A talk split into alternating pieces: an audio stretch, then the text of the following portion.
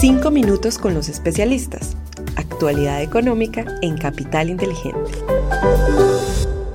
Hola, un saludo muy especial para todos. Hoy es lunes 24 de julio de 2023. Somos Lizeth Sánchez y quien les habla Juan José Ruiz. Les damos la bienvenida a nuestros 5 minutos con los especialistas, el podcast donde analizamos semanalmente la actualidad económica y es realizado por la Dirección de Estructuración en Mercado de Capitales de Bancolombia. Los datos económicos más importantes de la semana.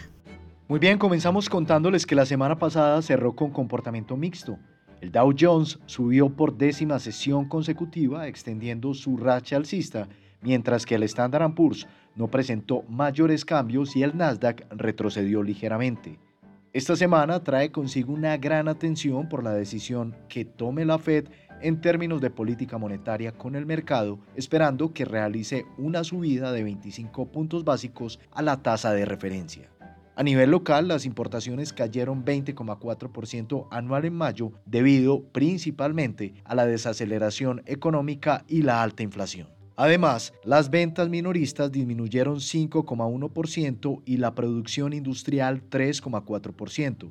En cuanto a los datos económicos de la semana, este miércoles 26 de julio se conocerá la decisión de tipos de interés de la Fed y el jueves 27 de julio la decisión de tasas del BCE y el PIB del segundo trimestre de 2023 de Estados Unidos.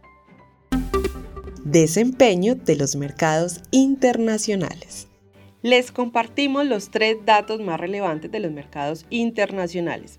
Primero, el dólar medido a través del índice DXY aumentó en un 1,2% hasta los 101,1 puntos. Segundo, la renta variable refleja un comportamiento positivo. En Estados Unidos, el Standard Poor's 500 subió 0,7% y el Dow Jones 2,1%, mientras que el Nasdaq retrocedió 0,9%. Europa, por su parte, subió 1% y Japón mostró un leve retroceso de 0,3%. Tercero, en la renta fija, el Tesoro de 10 años registró una desvalorización de dos puntos básicos frente a la semana anterior, cerrando en 3,81%. Desempeño de los mercados en Colombia. Y ahora les compartimos tres hechos relevantes del mercado local durante la semana pasada. Primero, el peso frente al dólar presentó un comportamiento bajista, cerrando en 3.959 pesos por dólar, es decir, 2,3% por debajo del cierre del viernes anterior. Segundo, la renta fija registró desvalorizaciones generalizadas. La curva de testa fija presentó una desvalorización promedio de 5 puntos básicos, mientras que las referencias en UR tuvieron una desvalorización promedio de 8 puntos básicos. Tercero, el índice MSCI Colcap tuvo un comportamiento positivo en la semana, cerrando en 1.173 puntos, es decir, 0,7% por encima del nivel de cierre del viernes 14 de julio. Desempeño de los fondos de inversión colectiva.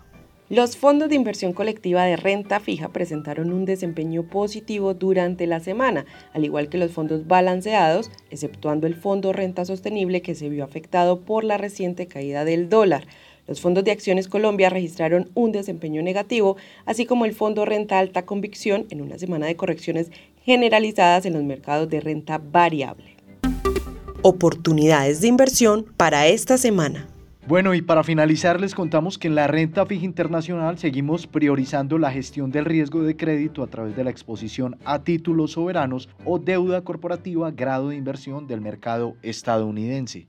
En cuanto a mercados emergentes, preferimos la deuda soberana en dólares ante diferenciales de tasas atractivos frente a su historia y otros activos comparables. Para la renta variable internacional, consideramos que la atención de los inversionistas estará centrada en la publicación de los datos económicos y el avance de la temporada de resultados del segundo trimestre. A nivel local, continuamos con preferencia por la deuda corporativa de más alta calidad crediticia e incrementamos el plazo promedio al vencimiento de nuestras inversiones. En títulos menores a 18 años, esperamos un mejor comportamiento de la deuda indexada a IBR y más largo plazo en tasa fija. En cuanto al peso con respecto al dólar, esperamos que se cotice entre los 3.910 pesos y 4.122 pesos durante esta semana, mientras que en las acciones consideramos que el comportamiento favorable de la semana pasada puede extenderse en esta.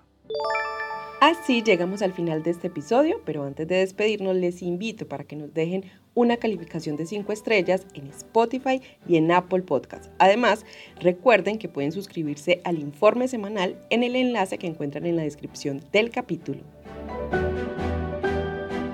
Lisette, muchas gracias por acompañarme en este espacio y en especial a todos nuestros oyentes por escucharnos hasta el final. Les esperamos la próxima semana en un nuevo episodio de Los 5 Minutos con los especialistas. Una feliz semana para todos.